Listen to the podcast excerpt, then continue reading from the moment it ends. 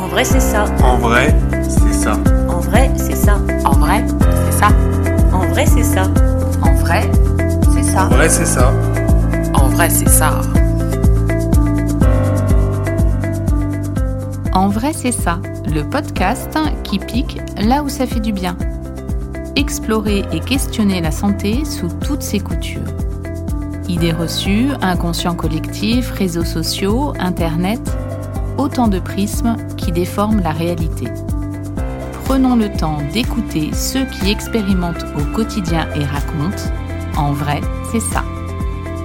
Bonjour, je suis Estelle Barrellon, pharmacienne et naturopathe, et je cherche avec vous la meilleure façon d'aborder sa santé.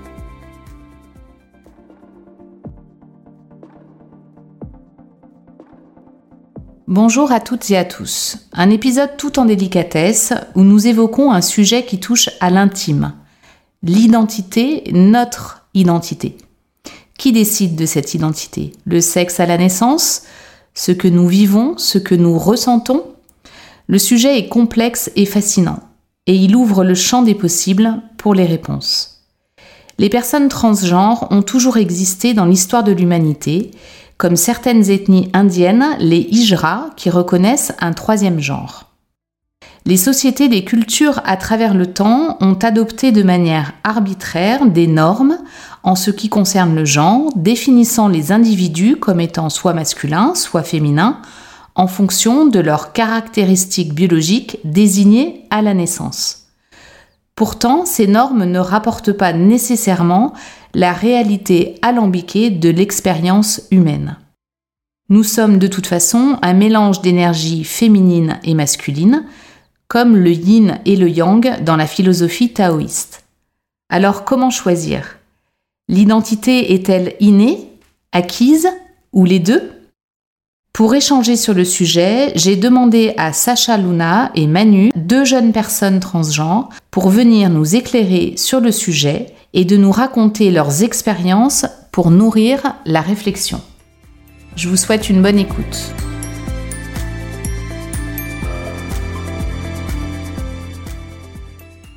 Alors, bonjour Manu, bonjour Sacha, comment ça va? Aujourd'hui? Euh, Ça va, je suis un peu fatiguée, j'ai beaucoup dansé ce week-end. Ah, t'as beaucoup dansé? Ouais, ouais, ouais. Ok. Et Sacha, t'as dansé toi ce week-end? j'ai dansé un peu, mais moins que Manu. Euh, mais on avait un spectacle samedi soir. Euh, sinon, ça va, j'ai chaud.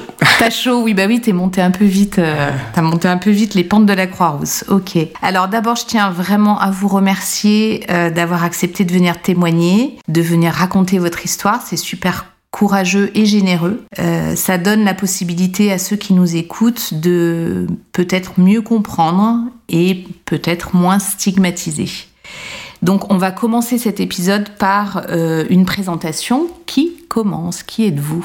Euh, bah, moi, je m'appelle Manu, j'ai 34 ans. J'habite à Lyon, j'habite à la Croix-Rousse avant, c'est comme ça qu'on se connaît. On se voyait à la pharmacie. Qu'est-ce que je peux dire? Je fais des sites internet.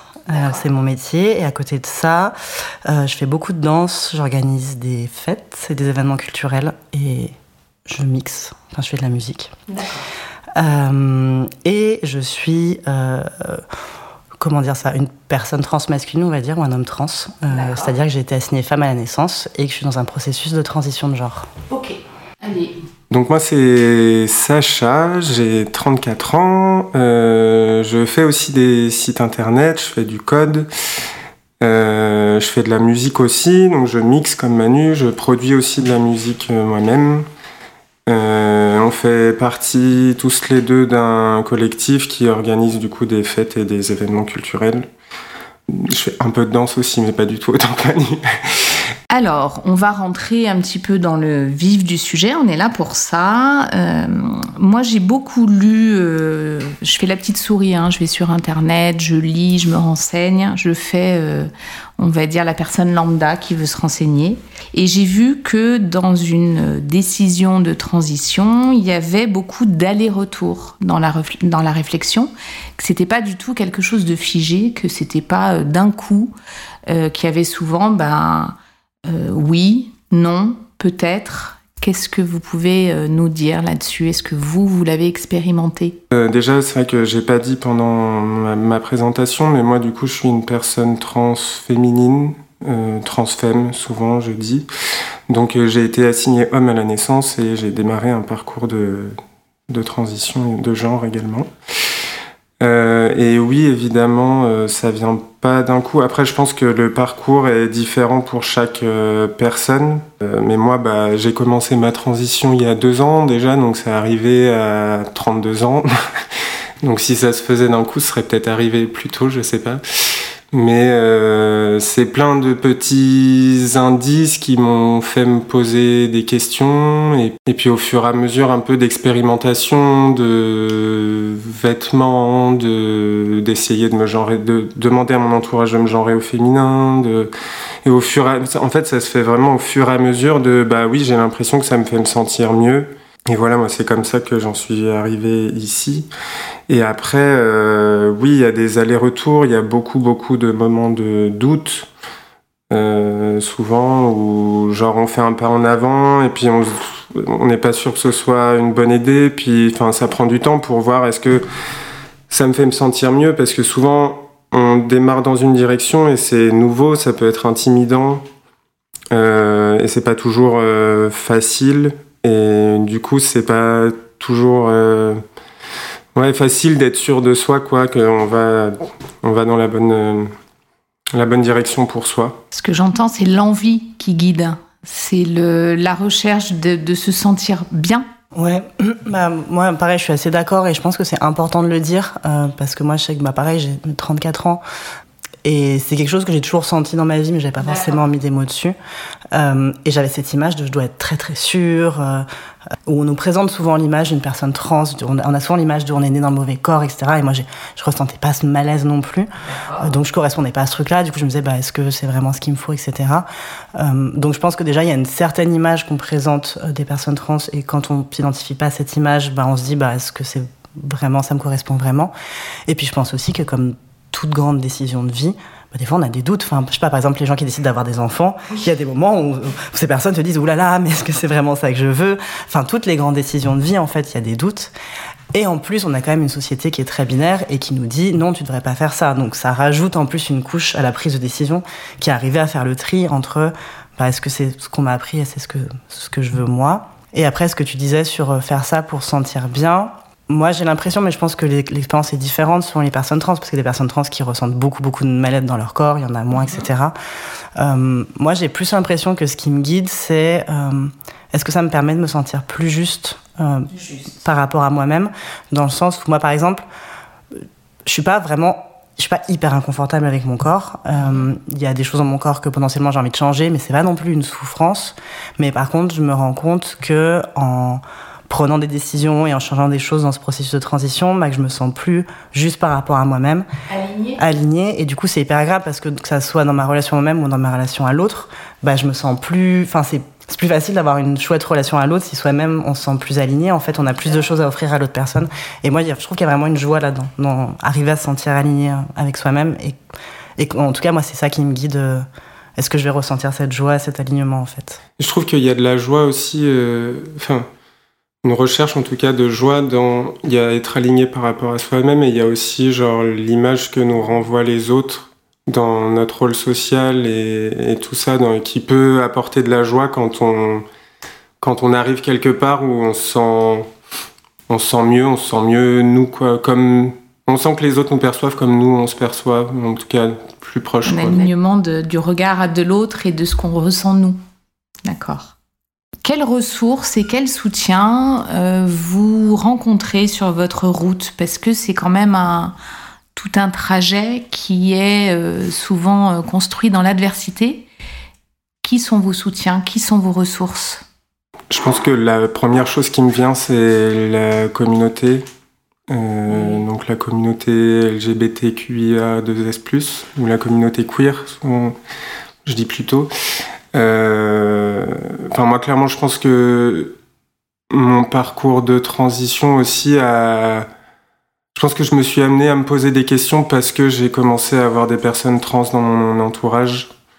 Euh, en tout cas, ça a clairement accéléré le processus. je pense. Et, euh, et du coup, dans la communauté, on trouve plein de, plein de formes de support, des associations, des, je sais pas, des discords d'entraide, des, des sites internet euh, communautaires. euh, Discord, c'est le, le réseau? c'est un truc de, de messagerie. Mhm.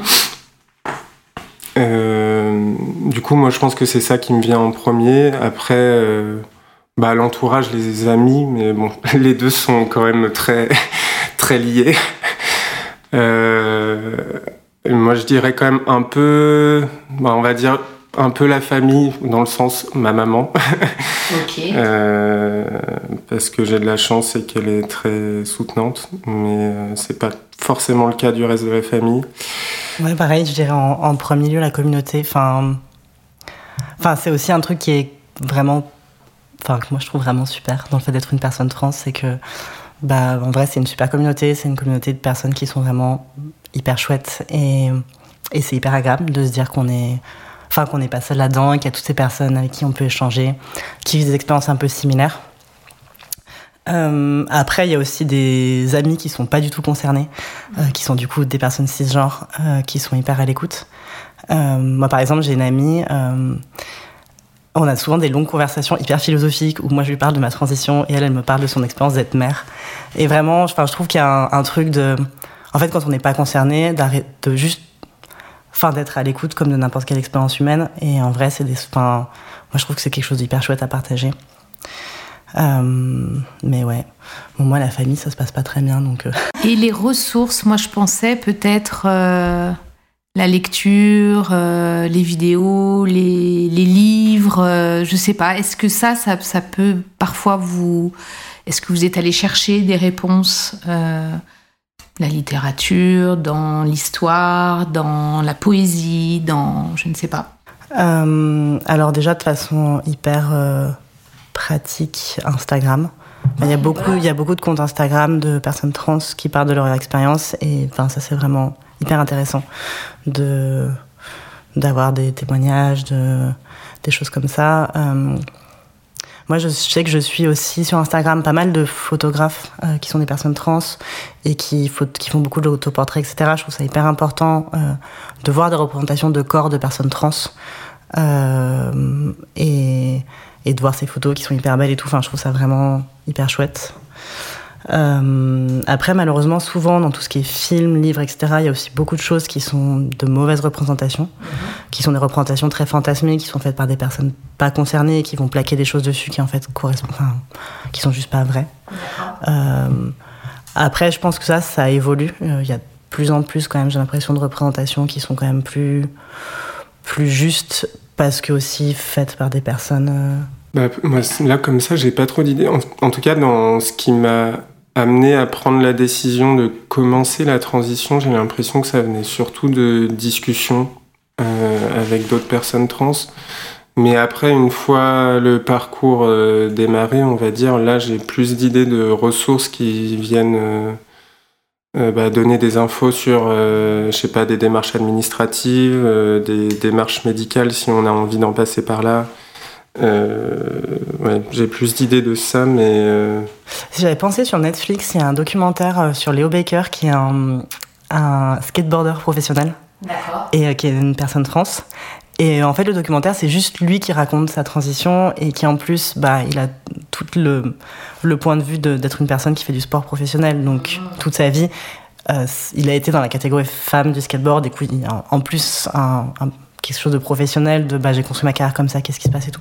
Et en fait, le documentaire, il est hyper simple. C'est juste cette personne qui raconte sa transition, etc. Et euh, moi, j'avoue que j'ai pleuré devant. Et oui, le témoignage. mais parce que, ouais, enfin, c'est un, enfin, c'est un témoignage hyper simple, mais ça fait plaisir, quoi. Ouais, c'est les, les témoignages de. Alors, euh, moi, dans le podcast, j'appelle ça les patients experts. Là, vous n'êtes pas vraiment des patients, mais en tous les cas, vous êtes des experts parce que vous traversez et il n'y a que vous qui pouvez expliquer euh, ce qui se passe. Nous, on ne peut pas imaginer, on ne peut pas le sentir parce que vous, vous le sentez dans votre corps. Donc, euh, c'est intéressant de recueillir votre parole. On va parler du monde médical. Euh, Est-ce qu'il est toujours à la hauteur pour vous écouter et vous accompagner? Non. non, en vrai, il y a des médecins, euh, j'ai l'impression qu'il y a aussi une, une- génération de jeunes médecins. Il y a des médecins qui sont plus âgés qui sont très bien, mais j'ai l'impression quand même qu'il y a un peu une génération de jeunes médecins qui a un peu envie de changer les choses. Mhm. Enfin, moi, je sais que je suis accompagnée par une personne au centre de santé communautaire à Lyon qui s'appelle le Griffon. Et c'est vraiment une super médecin et elle est top là-dessus.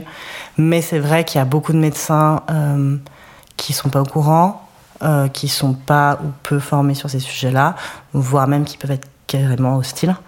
Euh, et du coup, c'est pour ça que c'est intéressant, enfin c'est même hyper important si on est euh, une personne qui a envie de rentrer dans un parcours, on va dire plus médical de transition, enfin peut-être qu'on en reparlera, mais en tout cas que ce soit les hormones, les choses comme ça, c'est hyper important de se renseigner par soi-même, d'aller voir des assos par exemple de personnes trans, enfin vraiment d'avoir un peu des, des infos, parce qu'il y a des médecins qui enfin qui proposent des choses qui sont qui vont pas du tout enfin en termes euh, par exemple sur les hormones qui vont pas proposer les, les bons dosages enfin qui sont pas du tout au courant de comment ça marche. Et vraiment enfin des fois c'est un niveau de de enfin c'est pour moi c'est de la maltraitance médicale en fait. euh, et du coup voilà donc il y a vraiment des médecins qui sont super qui sont un super accompagnement qui sont très chouettes. Et il y en a aussi malheureusement qui ne le sont pas. Et l'autre truc qui est vraiment pénible c'est que euh, à partir du moment où on est une personne trans qui prend des hormones, quand on va voir le médecin, il y a la plupart du temps, ça, enfin, c'est le médecin va trouver un truc qui est lié à ça. Enfin, c'est-à-dire qu'on peut se casser le genou, ah, arriver à l'hôpital. Et le médecin va être en mode Ah, mais oui, mais quand même, vous prenez la testostérone. Nanana. Enfin, vraiment, c'est un truc de. Euh, les médecins qui connaissent pas, ils ont tendance à se dire que. Enfin, tout problème vient de ça. Alors que non, en fait. Mais du coup, voilà, être conscient de, être conscient de ça. Et ça demande de. Ouais, d'un petit peu euh, s'être renseigné par soi-même et faire. Euh, et savoir dire non quand. Oui, quand c'est pas OK. Quand c'est pas OK, ouais. Et puis je pense qu'il y a un gros manque de formation, hein, ça c'est sûr. Euh, est-ce que vous avez eu des expériences peut-être aux urgences, peut-être au... Oui, c'est ce que tu expliques, qu'en fait ils vont coller l'étiquette hormones sur tout ce qui va vous arriver, quoi. Ok. Moi, c'était, enfin, c'est un des trucs, euh, c'est que avant que je commence euh, les hormones, euh, mon médecin généraliste m'avait conseillé de faire congeler mon sperme pour si un jour je voulais concevoir un enfant. Et il m'avait fait une lettre et tout ça. Et quand j'ai appelé le SECOS, je crois que c'est comme ça que ça s'appelle, de Lyon, j'ai dit, enfin, j'ai appelé, on m'a demandé pour quel motif je voulais faire congeler mon sperme, mais euh, on m'a dit que la personne m'a dit que pour ce motif-là, elle ne prenait pas euh, ces personnes. Alors que je pense que c'est complètement illégal, mais je pense pas avoir un désir d'enfant, donc c'est vrai que j'avais pas l'énergie de me battre pour ça, en tout cas. Euh, mais oui, ça c'est un truc qui m'est arrivé. Après, mais ne serait-ce que même si c'est pas toujours très important, mais le, fait, ne serait-ce que d'arriver à faire respecter ses pronoms euh, vis-à-vis des professionnels de santé, c'est c'est compliqué. Même des personnes qui sont au courant de que je me genre au féminin et que je suis dans un parcours de transition ne le font pas toujours. Euh, des fois refusent complètement de le faire. C'est pas juste qu'elles se trompent une fois de temps en temps, c'est que quand c'est quotidien et quand c'est le début d'une transition notamment et que ça se voit pas forcément sur nous et puis même euh, des personnes trans qui n'ont pas forcément le désir de changer leur corps et de pourtant utiliser des pronoms qui correspondent peut-être pas à ce que euh, la majorité de personnes euh, collent sur ces pronoms-là comme apparence quoi.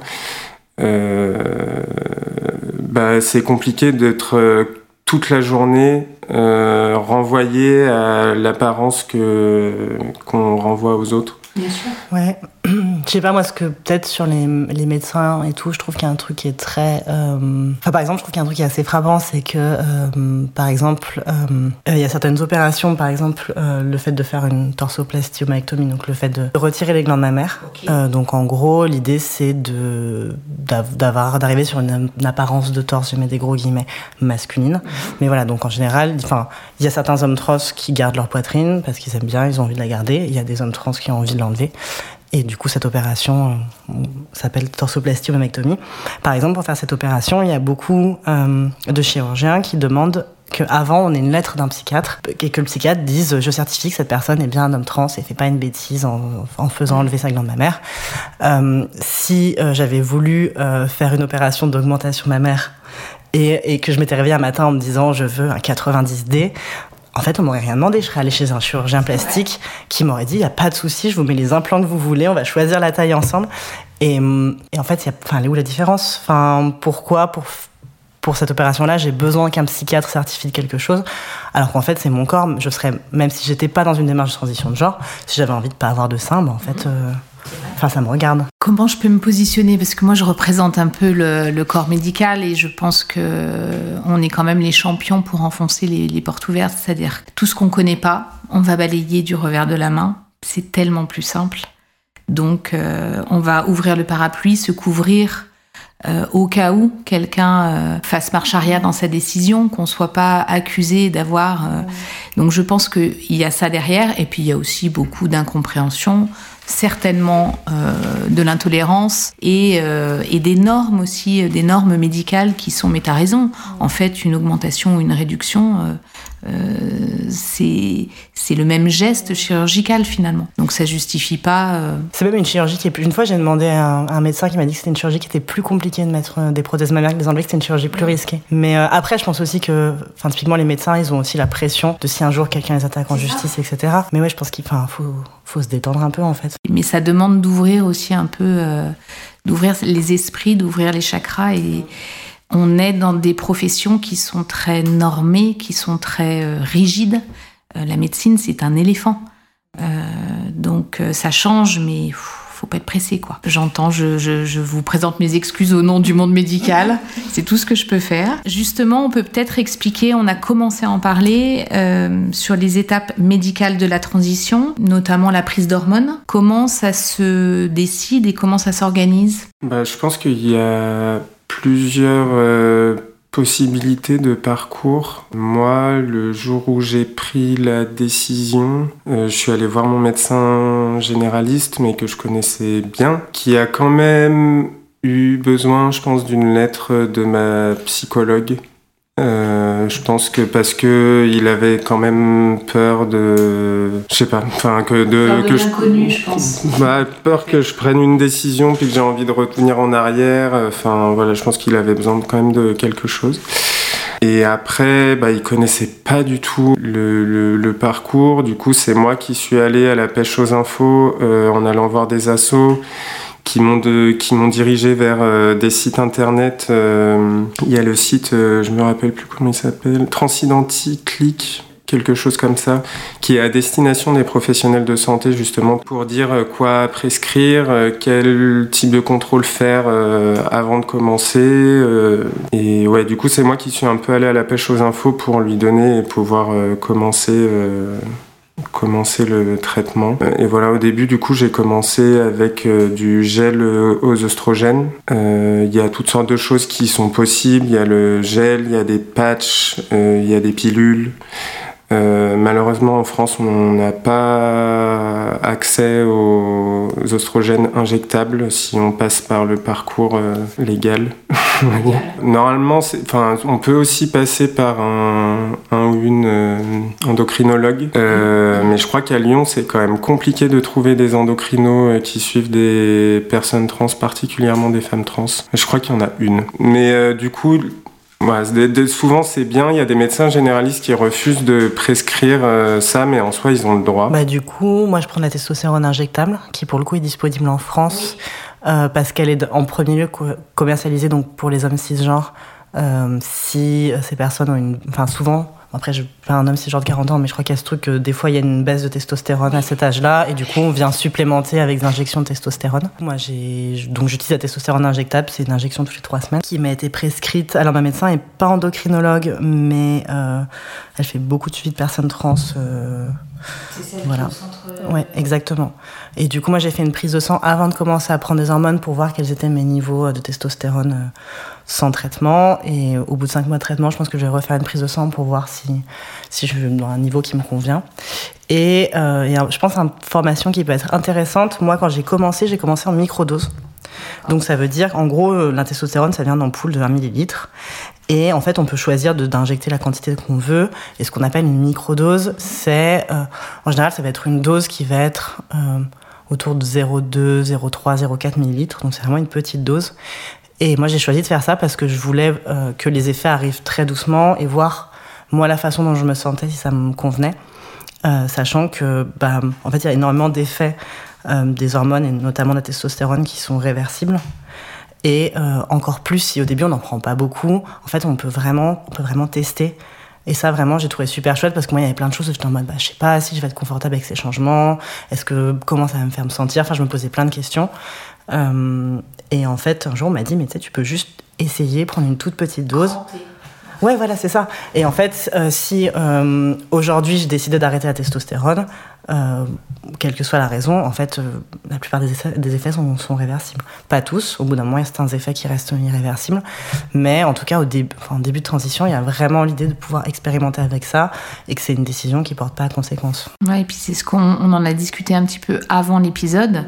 Euh, l'état hormonal, c'est quelque chose, c'est marrant parce que tu faisais le parallèle euh, avec les hormones thyroïdiennes ou avec euh, d'autres hormones, les hormones de la glycémie. C'est là où on se rend compte que les hormones, c'est une substance qui traverse tout notre corps et qui régule plein de paramètres. Et les hormones féminines, c'est la même chose, les hormones masculines, idem. C'est-à-dire qu'on va, va vraiment ressentir des changements et pas forcément aux endroits où on l'attend. Donc c'est intéressant de pouvoir expérimenter. Et bien justement, ça me tend une perche pour la question d'après. Comment est-ce qu'on aborde cette métamorphose dans le corps? Alors, moi, j'ai imaginé un mélange d'émotions, mais c'est moi. J'ai imaginé un mélange de, de, peur que tu as évoqué, de joie. Comment ça se passe concrètement? Bah, Je pense que, en tout cas, avant de commencer, euh, y avait de, oui, il y avait de la peur. Euh, peur de. Parce que, à la fois, bah, pour le coup, moi, à la différence de Manu, je pense que j'étais quand même mal dans mon corps. Après, je l'aimais bien parce qu'il me permettait de faire beaucoup de choses, mais euh, je m'étais jamais trouvée euh, attirante euh, avant ma transition. Et, euh, et du coup, j'avais, en, en, soi, j'avais envie qu'il change, mais le fait de pas savoir vers quoi, euh, enfin, à quoi on va ressembler, ça peut être quand même intimidant. Bien sûr. Et après, par contre, euh, oui, il y a de la, il y a de la joie au, fur et à mesure de voir euh, des petits, des petits changements.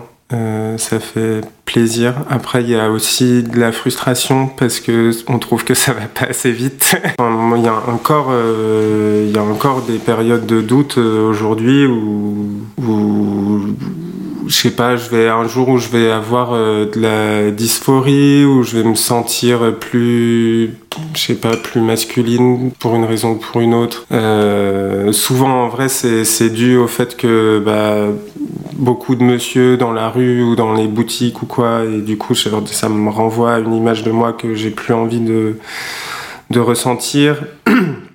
Et du coup, et dans des périodes où je vais pas bien, du coup, genre, je me dis, ah, mais j'ai fait une connerie, mais, mais en fait, quand je me vois aujourd'hui, je me sens beaucoup, en vrai, je me sens beaucoup mieux euh, dans mon corps et j'ai l'impression de plus me reconnaître. Ouais, moi, pareil, je dirais vraiment beaucoup de joie. Enfin, je pense que j'imaginais pas avant de commencer. Enfin, vraiment, je sais que je me suis posé des questions pendant longtemps en me disant bah en vrai il y a plein de trucs qui deviennent plus compliqués socialement il y a plein de choses qui, sont plus compliquées genre est-ce que ça vaut le coup? Enfin vraiment j'avais un peu ce truc de calcul est-ce que ça vaut le coup? Et, là en bah, commencé à prendre des hormones Enfin, vraiment, il y a tellement de joie dans ce processus-là que je me dis, en fait, tous les trucs qui sont difficiles, en fait, c'est pas grave. Enfin, il y a rien qui a plus de valeur, je pense, que d'être aligné avec soi-même. Mm -hmm. Et je pense que c'est un truc auquel tout le monde peut s'identifier, en fait. Ça arrive à... Il y a plein de moments dans sa vie, sur plein d'autres sujets, où on va faire des sacrifices pour être aligné avec soi-même. Et je pense que c'est des choses qu'on regrette pas. C'est vrai, t'as raison. Euh, bon, pour autant, ça serait chouette qu'il soit plus facile, mais en tout cas, il y a vraiment ce truc de, joie qui fait que, bah, enfin, c'est, enfin, je sais pas, c'est trop chouette, quoi. C'est, c'est vraiment une expérience trop chouette. Euh, et je dirais qu'il y a un truc aussi, euh, bah, ce que tu disais tout à l'heure, que les hormones, ça agit sur tout le corps, sur plein de choses, et des fois, c'est un petit peu vertigineux. Euh, dans le sens où moi je sais qu'après mes premières injections de testostérone, j'étais en mode ah oui, je me sens plus pareil. Et bah c'est chouette parce que quelque part je, sentais que j'étais censée me sentir comme ça. Enfin, il y avait un truc qui faisait du sens dans la façon dont je me sentais. Mais pour autant, ça fait beaucoup de choses qui changent. Enfin, il y a plein de choses qui changent. Le, la faim va changer, le, le, le, sommeil, le désir. Enfin, il y a plein de choses qui changent. Et il y a un petit peu un truc de retraverser une adolescence alors que bah, j'ai 34 ans. Et, et du coup, on est en mode waouh, il y a tout qui change. Et il y a plein de choses où bah, à 34 ans, on a quand même construit plein de choses dans sa vie. On a plein de repères. Et d'un coup, bah, il y a plein de choses qu'on qui sont plus là ou qui se sont déplacés. Et du coup, des fois, c'est un peu, c'est un peu vertigineux. Et puis, euh, et puis, il y a des choses qu'il faut prendre avec un peu d'humour aussi. Enfin, on en parlait avec des, des potes trans. Enfin, typiquement, quand on prend la testostérone, la voix, elle mue. Donc là, ma voix commence à... Elle devient un petit peu plus grave qu'avant, mais c'est pas encore hyper notable. Mais en fait, il va y avoir un moment où je vais faire des trucs de, d'adolescent qui mue, en fait, avec la voix qui déraille et tout. Bon, bah, à 34 ans, franchement, va falloir en rigoler parce que... parce, parce qu'en vrai, c'est drôle, quoi. Enfin, vaut mieux le prendre comme ça, quoi. Mais tu vois, dans les ressources, il y a l'humour. C'en est, une, c'en est une bonne pour la mise à distance. L'humour, c'est une super ressource. Et puis, euh, alors pareil, on en a un petit peu parlé avant. Désolé, hein, Sacha, on avait pris un peu d'avance avec Manu. On a aussi parlé du regard des autres sur la métamorphose. Et tu as fait un super parallèle euh, avec le vieillissement. Est-ce que tu peux me, nous redire ce, dont on a parlé Euh, oui, bah en fait, j'ai l'impression que je passe. euh, Enfin, que. enfin, Il y a quand même beaucoup de personnes qui sont. qui ont aussi par mes connaissances, etc., mais qui sont peu à l'aise avec la transidentité, ou en tout cas, ma- quand on est une personne trans en cours de transition, on a un corps qui correspond pas à ce que les personnes ont l'habitude de voir. Du coup, on sent bien que ça dérange. euh, Ça dérange les gens, quoi, enfin, qu'il y a beaucoup de regards. Et moi, c'est une question que je me pose beaucoup, en fait, à quel endroit ça vient fragiliser les personnes, enfin, enfin pour, pour qu'il y ait ce, cette réaction-là, c'est bien qu'il y a un truc personnel qui se passe. Et euh, une théorie que j'ai, je sais pas si c'est vrai, hein, mais quelque chose que j'ai l'impression de percevoir, c'est que, enfin, que le changement est au cœur de l'expérience humaine. Qu'en fait, on, va, on va tous et toutes vieillir. Enfin, notre corps, il change énormément au cours de notre vie. Et que c'est quelque chose qui est effrayant. Enfin, on préfère ne pas y penser. Enfin, je pense que la plupart des gens n'aiment pas penser, on n'aime pas penser au fait qu'on va vieillir et qu'on va mourir. Enfin, et, du coup, je pense que le changement, à la fois, c'est intrinsèque à l'expérience humaine et en même temps, ça met mal à l'aise.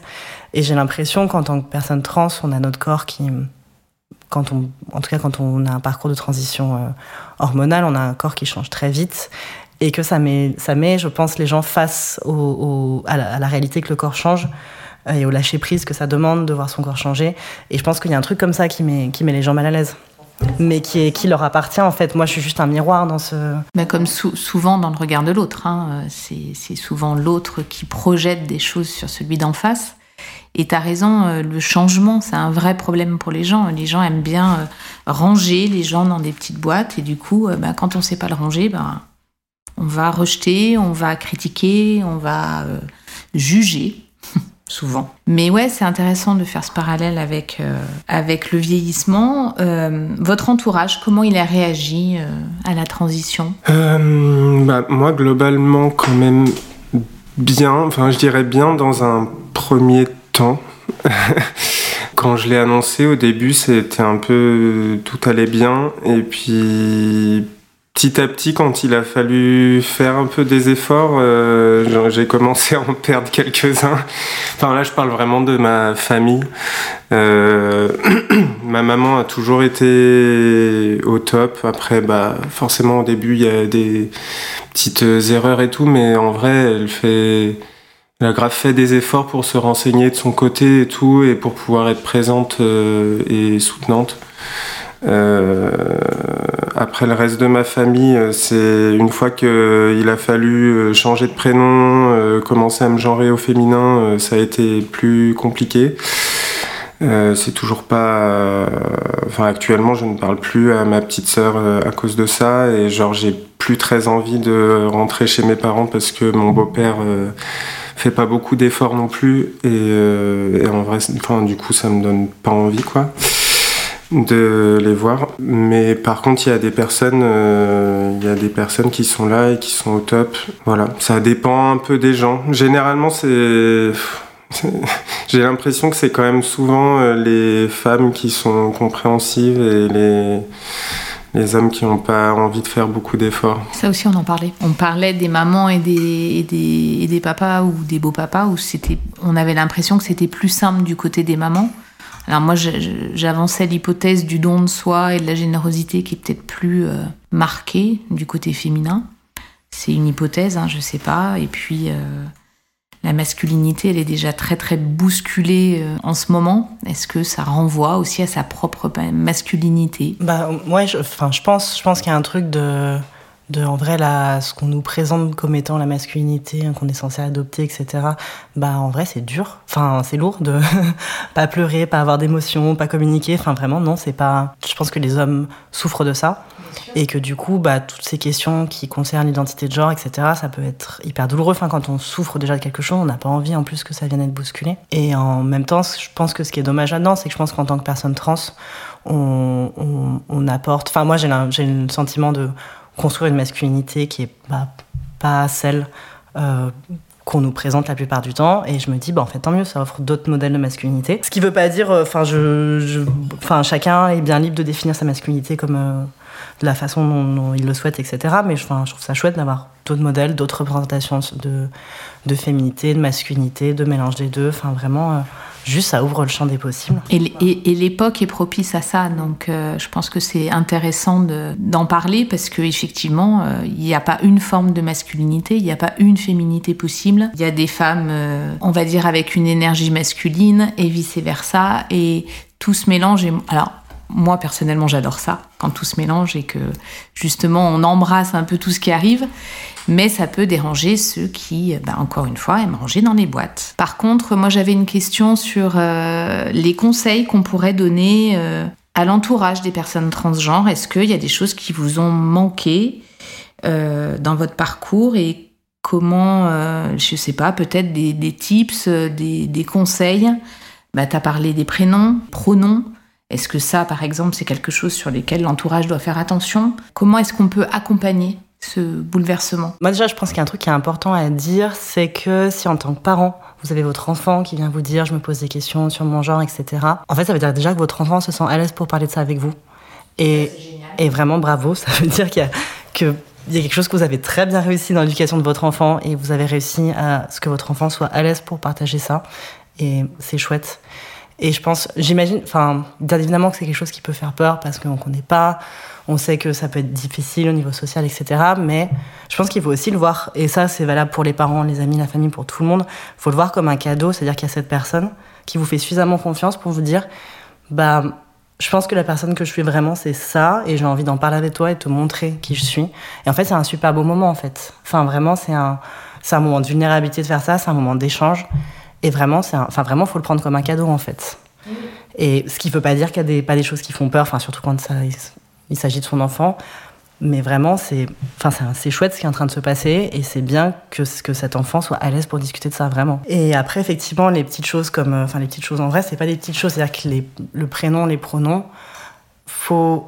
Alors, bien évidemment, ça arrive de se tromper, mais il faut faire. Enfin, je pense que c'est vraiment important de faire des efforts dans le sens où. Euh, ben, en fait, quand toute la journée, euh, il y a des gens qui utilisent un prénom un pronom qui ne correspondent pas, vraiment, ça fait du mal. Enfin, à force, c'est épuisant. Euh, c'est douloureux et vraiment, euh, c'est un petit peu d'effort pour vous d'utiliser le bon pronom et vous pouvez rendre la vie de quelqu'un vraiment plus facile et plus joyeuse, donc ça vaut le coup. Ouais, moi, une des raisons pour lesquelles je parle plus à ma sœur, c'est que du coup, je me suis énervé après plusieurs mégenrages, donc plusieurs fois où elle a utilisé le mauvais pronom, où elle m'a dit ouais, mais tu te rends compte, c'est dur pour moi et tout, genre, faut vraiment être autocentré pour penser que c'est plus dur pour elle de me genrer correctement que pour euh, moi de subir ça. En vrai, c'est quand même pas un gros effort et effectivement, ça peut rendre la vie beaucoup, beaucoup plus agréable pour les, pour les personnes en face. Donc euh, en vrai, c'est déjà une chose euh, importante et qui fait du bien. Et après, bah, j'imagine qu'un des conseils, ça peut bah, si c'est un enfant qui est concerné, c'est genre je pense se renseigner auprès d'associations. Il y a toujours des associations qui peuvent accompagner, qui peuvent euh, ouais, guider sur le process pour euh, que l'enfant puisse se poser les bonnes questions, peut-être. Euh. Est-ce qu'il existe des médiations parents-enfants J'avais fait une, une demi-journée avec l'association Chrysalide à Lyon. Donc en gros, c'est une association qui fait un après-midi par mois, je crois, euh, on peut y aller et en fonction des personnes euh, présentes, euh, bah, l'association choisit de faire différents groupes. Moi, quand j'y avais été, il y avait un, groupe plus sur les démarches administratives, un groupe justement parents-enfants, et il y avait un groupe peut-être plus sur l'aspect médical, je me rappelle plus. Mais en tout cas, il me semble me rappeler qu'il y avait justement euh, tout un groupe où c'était euh, des enfants et des parents euh, dont les enfants étaient en questionnement. Je pense qu'il y en a, y en a plein d'autres. hein. J'ai l'impression qu'il y en a un peu dans chaque ville ou au moins grande ville. Et puis un, conseil qu'on peut peut-être donner aussi à l'entourage, c'est euh, bah, y a plein de professionnels qui existent pour accompagner l'entourage aussi. Ça veut dire que ben, quand il y a une souffrance, à, à voir l'autre changer, euh, on peut s'occuper de sa souffrance à soi. Donc ça, je pense que ça peut être aussi une bonne idée de proposer. euh, il y a des tas de psychologues, thérapeutes, sophrologues, euh, médecins. il y a toute une armée de gens qui peuvent vous accompagner à cette annonce, à ce, à ce changement, à ce bouleversement. Ça peut être aussi une ressource. Parce que il faut aussi entendre le bouleversement pour l'entourage, parce que je, je pense que c'en est un. Moi, je le vois euh, au comptoir avec les parents de, de personnes transgenres. C'est un, un tsunami dans une famille, mais il y a, il y a des possibilités de se faire accompagner. Donc, faut pas s'en priver. Non, moi je voulais juste rajouter un truc euh, sur, euh, on va dire, l'entourage qui n'est pas proche. C'est de pas de questions intrusives médicales. En fait, enfin, des fois, les gens se sentent autorisés à poser des questions, enfin, sur euh, des opérations, sur les parties génitales, enfin, des choses comme ça. Enfin, vraiment, genre, euh, est-ce que vous auriez, vous iriez demander euh, à votre collègue de la contact, vous connaissez pas comment s'est passée sa coloscopie Je ne crois pas. Et du coup, en fait, pareil pour les questions médicales. En fait, soit vous êtes très proche de la personne et vous savez que c'est ok d'en parler, que cette personne vous a dit qu'elle avait envie d'en parler, qu'elle avait envie de partager ça avec vous, faites-le. Mais si c'est pas le cas, en fait, enfin vraiment, il faut se poser la question de est-ce que je poserais une question médicale aussi intime à quelqu'un en dehors de ce cadre-là? Et en général, la réponse est non. Et du coup, bah, en fait, juste ça. Ouais, voilà, c'est une curiosité qui est, qui est mal placée. Ça vaut le coup de se, avant de poser une question, d'y réfléchir. Mais ça, c'est valable dans plein de domaines hein, où les gens aiment aller euh, sur ce qu'ils connaissent pas et du coup, ils y vont, mais sans filtre. Et ils vont aller dans l'intime, dans des choses qui ne les regardent pas. Et effectivement, il faut une certaine pro- pro- proximité et puis d'a- d'avoir l'aval de l'autre pour en parler. quoi. On a commencé un peu à parler de tout ça. Donc, on va commencer progressivement à refermer un peu l'épisode. Euh, en 2023, pour vous, quel est le regard de la société vis-à-vis des personnes transgenres? Est-ce qu'il y a encore beaucoup de stéréotypes qui circulent? Est-ce qu'il y a encore euh, du jugement à l'emporte-pièce? Est-ce que c'est des choses que vous expérimentez dans la vie de tous les jours? Bah, y a, oui, je pense qu'il y a toujours beaucoup de jugements, ne serait-ce qu'à un moment on parlait des regards. Euh, moi, je sais que les regards dans la rue, euh, c'est c'est constant. Enfin, genre, je je décide en fait de comment je vais m'habiller, notamment en fonction de l'énergie que j'ai. Si je sais que je vais sortir de chez moi, de l'énergie que j'ai pour affronter euh, ou pas le regard des autres quoi. Euh, donc je pense qu'il y a encore beaucoup de jugements et il y a encore beaucoup de stéréotypes. Je le vois notamment ne serait-ce que par euh, toute la production euh, les productions artistiques euh, télévisuelles ou au théâtre ou quoi qu'on peut voir sur des personnes trans. C'est c'est toujours la même chose. Euh, c'est toujours, euh, j'ai l'impression, euh, des personnes trans euh, qui cachent leur euh, soi-disant vraie identité et que ça finit par sortir un jour au grand jour et là c'est le drame et voilà. Enfin c'est toujours la même chose. Et puis et en plus c'est enfin c'est chiant quoi de voir toujours la même chose. Euh, donc oui il y a encore beaucoup de il y a encore beaucoup de stéréotypes. En fait généralement à partir du moment où c'est pas fait par des personnes concernées donc des personnes trans et qu'elles participent pas à la conception de d'un spectacle ou d'un ou d'une série ou d'un film bah, généralement c'est mal fait quoi. Enfin moi j'en ai pas vu un seul bien fait fait par des bien fait par des personnes euh, cisgenres. Donc oui, il y a encore beaucoup de stéréotypes, mais en fait, c'est parce que, quand on n'est pas concerné, on peut juste pas comprendre ce que les personnes trans vivent. Et euh, il faut arrêter de- d'essayer de, parler euh, à leur place, à notre place. Qu'est-ce qu'on pourrait améliorer au niveau, alors là, une toute petite parenthèse pratico-pratique, au niveau, alors, institution administrative, peut-être, je pense qu'il y a eu des progrès dans le parcours administratif.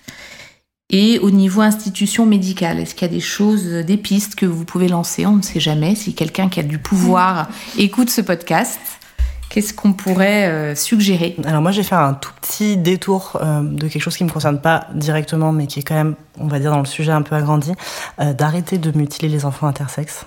une personne intersexe, c'est une personne qui, sachant que le sexe biologique c'est beaucoup plus compliqué en réalité que homme ou femme, il y a un certain nombre de marqueurs, que ce soit les hormones, les organes génitaux, les chromosomes, il y a un certain nombre de marqueurs et en fait, ces marqueurs ne sont pas alignés chez toutes les personnes. Euh, et on estime qu'il y a entre 1 à 3% de personnes intersexes, donc de personnes où tous ces marqueurs ne sont pas alignés naturellement. Ces personnes sont nées comme ça.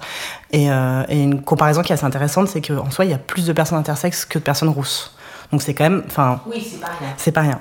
Et euh, en France, quand il y a des enfants qui naissent avec du coup tous ces marqueurs qui sont pas alignés, et notamment euh, des organes génitaux, on considère qu'ils sont pas euh, conformes à ce qu'ils devraient être, on va les opérer.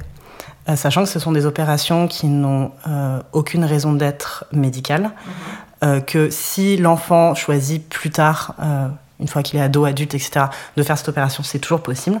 Mais, et, qu'en fait, cette personne peut très bien, elle est très bien comme ça, en fait, il n'y a, pas de, y a pas de problème. Et on a quand même été condamné par la Ligue des droits de l'homme, la France, parce qu'on continue à opérer les enfants à la naissance. Et même, et même des fois, on n'explique pas aux parents ce qui se passe. On leur dit, votre enfant, il n'est pas normal, il faut faire ça. Les parents, bah forcément, le corps médical leur dit ça, ils disent euh, oui, oui. Donc voilà, donc je, je, fais cette parenthèse que c'est quand même un sujet qui concerne aussi le, le, genre et le sexe biologique et qui est vraiment très important et qui est euh, une demande euh, que euh, on a de en fait il faut arrêter de faire ça. Euh, et après bah, je pense que ça serait intéressant de simplifier les démarches administratives que ça soit plus facile de changer de prénom que ça soit plus facile de changer sa mention de genre sur ces papiers, sachant que euh, l'État lui-même ne respecte pas la loi, euh, dans le sens où, par exemple, quand on veut faire changer sa mention de genre sur ces papiers, on n'est pas censé aller à l'audition au tribunal. C'est-à-dire que normalement, on envoie des papiers, on dit voilà, j'aimerais changer ma mention de genre parce qu'elle ne me correspond plus. Il y a un jugement qui est rendu, oui, non, terminé. Et, et, en fait, les tribunaux, dans 95% du temps, obligent la personne qui demande à venir au tribunal pour une simple raison qui est pour regarder à quoi cette personne ressemble.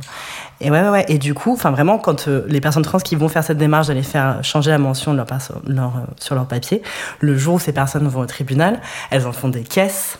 Enfin, vraiment, c'est-à-dire qu'une femme trans, elle va être en mode à mettre du make-up et tout, comme qu'elle fait probablement pas dans sa vie tous les jours. Et en fait, il n'y a pas de raison d'aller regarder les gens. En fait, si la personne envoie une lettre, tous les papiers, etc., en fait, légalement, normalement, c'est pas censé arriver. Donc déjà, il y a même des endroits où la loi est même pas respectée. Donc on en est même... Enfin, je pense qu'il y a des lois qui devraient évoluer pour être plus permissive, mais déjà, euh, respecter ces droits-là. Pareil, euh, normalement, on n'est pas censé euh, avoir besoin d'une lettre d'un psychiatre pour pouvoir faire une opération de prendre des hormones. C'est pas demandé légalement, mais ça continue à, ça continue à exister. Mais vraiment, oui, dans l'ensemble, enfin, simplifier les démarches administratives. simplifier l'accès aux, aux, traitements médicaux, aux opérations. Enfin, vraiment, ouais arrêter de mettre ces espèces de barrières. Euh. Oui, puis pour le milieu médical, on l'a déjà dit, mais juste plus de formation euh, là-dessus, quoi. Et puis euh, arrêter de sous-doser, et notamment. mais oui, sinon simplifier, simplifier les parcours, quoi. Oui, c'est un parcours qui est déjà suffisamment chargé émotionnellement, au niveau de l'énergie, on a beaucoup parlé. Euh, donc oui, si on peut simplifier un peu les choses, c'est pas quelque chose euh, euh, d'anodin et ça peut rendre service de, faire attention. Alors j'avais envie de terminer cet épisode sur une touche un peu plus philosophique, on va dire, parce que moi j'adore ça. J'adore m'interroger sur la vie, sur, sur la complexité de la vie. Et quand j'ai écrit l'introduction, je me suis rendu compte qu'il y avait une vraie question philosophique derrière le thème de ce podcast c'est l'identité. L'identité, c'est quelque chose d'hyper personnel, d'hyper intime. Qu'est-ce qui définit finalement l'identité? De façon peut-être un peu paradoxale, euh, j'ai l'impression de moins me poser la question d'identité maintenant, euh, dans le sens où euh, le fait d'être dans un parcours de transition m'a donné, je pense, plus de lâcher prise. On parlait de changement tout à l'heure. Et j'ai l'impression que je suis moins en recherche d'une identité figée, d'arriver à me définir là-dedans, mais plus d'être dans un mouvement de euh, qu'est-ce qui me fait du bien, où est-ce que je me sens alignée, où est-ce que je me sens bien avec moi-même, avec les autres. Et plus de me dire, bah, en fait, euh, cette identité, c'est pas quelque chose de figé. Je vais pas un jour avoir une réponse euh, définitive. Et juste, c'est ouais, c'est du mouvement et aller vers un endroit où, où, je me sens mieux. Et on parlait de la joie tout à l'heure, je pense que c'est un très bon guide. Mm-hmm. De euh, euh, si je vais dans cette direction-là, est-ce que ça m'apporte de la joie Et donc je pense, j'ai l'impression que plus ça va, moins je suis sûre de ce que ça veut dire pour moi l'identité, mais plus il y a de joie en tout cas. Moi je sais pas trop quoi dire.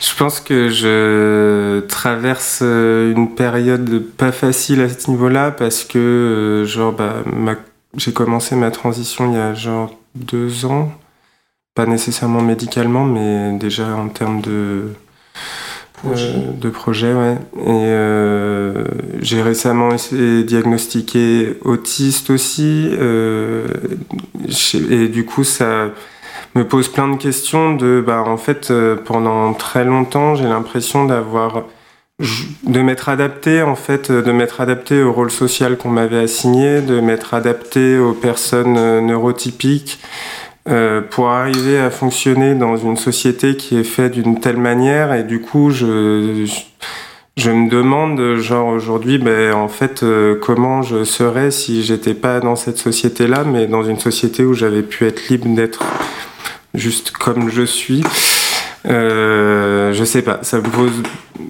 mais comme l'a dit Manu je pense que c'est quelque chose en fait qui change euh, tout le temps qui évolue et et qu'il n'y a pas un moment où on se trouve, mais il y a un moment où on sent qu'on arrive à aller mieux, peut-être qu'on comprend mieux comment on fonctionne et on essaye d'aller vers, euh, vers plus de joie et plus de... Pas forcément que de la joie, il y a aussi des fois des trucs qui sont durs et qui nous font grandir, mais euh, en tout cas de d'essayer d'apprendre à se connaître. Ouais.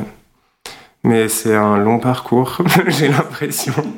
Mais de toute façon, c'est le travail d'une vie pour tout un chacun. Donc euh, c'est vrai que là, vous, vous avez peut-être choisi un parcours un peu plus euh, chaotique. En tous les cas, moi, j'ai envie de dire avec plus de nuances. J'ai beaucoup aimé votre approche parce que c'est plein de délicatesse ce que vous dites. Je le dis en, tu vois, je, l'avais écrit. Ma première phrase, c'est un épisode tout en délicatesse. Je savais pas ce qu'allait sortir. Et moi, c'est ce que je retiens beaucoup de nuances, beaucoup de délicatesse, beaucoup de...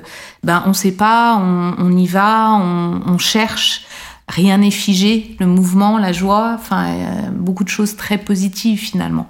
Et je pense qu'on est dans un monde qui est euh, assez binaire, assez violent, assez normatif, et que ça fait du bien d'entendre que... Euh, il y a d'autres façons de faire. Eh bien, je vais vous remercier du coup d'être venu jusqu'à moi pour, euh, pour parler de ce sujet. Et puis, je vous dis à bientôt. moi, je vais te remercier, euh, enfin, je pense, euh, tous les deux. De... Enfin, j'ai beaucoup aimé la façon dont tu as abordé les questions. Euh, de justement se passer dans une position de bah, c'est une expérience que je ne connais pas et du coup d'avoir cette curiosité. Enfin, comment dire, de, laisser la place et de pas imaginer à notre place et vraiment. Enfin, je pense, je trouve qu'il y a de la délicatesse aussi. Moi, mais je te remercie. En vrai, c'est ça, c'est vraiment. c'est ce qu'on veut, c'est laisser la parole finalement à ceux qui savent. Nous, on est là, on est des médiateurs, on est des, mais c'est vous qui savez. Donc euh, il faut écouter ceux qui savent. Merci beaucoup et à bientôt.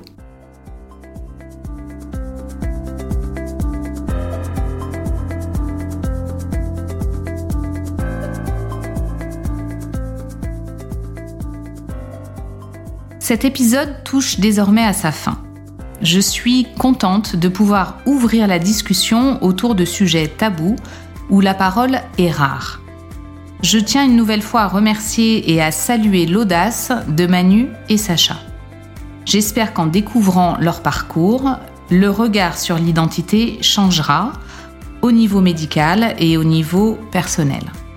Comme le dit Manu, de la distance, du lâcher-prise et une pointe d'humour peuvent aider à être à la bonne place sur le sujet. Je terminerai l'épisode sur cette phrase de René Char que j'aime beaucoup. Impose ta chance, serre ton bonheur et va vers ton risque. À te regarder, ils s'habitueront. Merci beaucoup pour votre écoute et je vous dis à bientôt pour un nouvel épisode d'En vrai, c'est ça.